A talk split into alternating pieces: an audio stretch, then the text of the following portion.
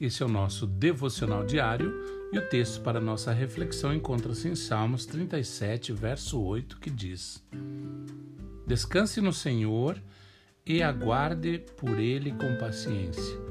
Não se aborreça com o sucesso dos outros, nem com aqueles que maquinam o mal. A Bíblia diz que nos últimos dias os tempos seriam difíceis de suportar, pois as pessoas seriam egoístas, avarentas, rebeldes, orgulhosas e arrogantes. Mas a Bíblia também diz que não devemos ficar chateados com essas pessoas, mas confiarmos em Deus e continuarmos fazendo o bem.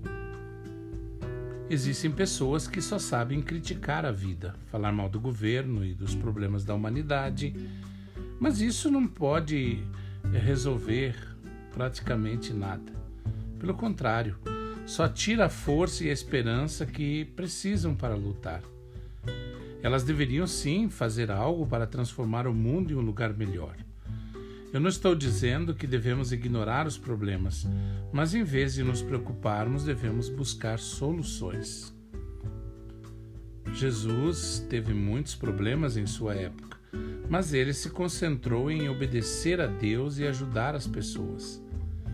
E nós devemos fazer o mesmo e deixar que o Senhor trate das pessoas, mas no tempo certo. Ele diz que em breve iremos procurar essas pessoas e não as encontraremos. Não podemos esquecer que este mundo está dominado pelo diabo e pelo pecado. Por isso vemos tanta maldade no coração das pessoas. Chegamos até a pensar que o mal está no controle, mas isso não é verdade. Deus nos ama e o seu poder é muito maior do que o mal. A prova disso é que Jesus foi crucificado por homens maus, mas venceu a morte pelo poder de Deus. Por isso, mesmo que tudo esteja corrompido e que os homens sejam maus, saiba que Deus é quem está no controle e não Satanás. E um dia a justiça dele irá reinar e o diabo será destruído para sempre. Às vezes parece que aqueles que fazem o mal se saem melhor do que as pessoas boas. E isso é muito frustrante.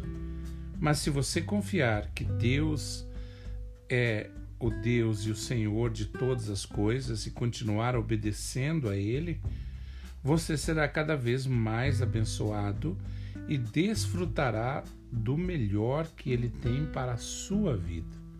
Que você tenha um excelente dia.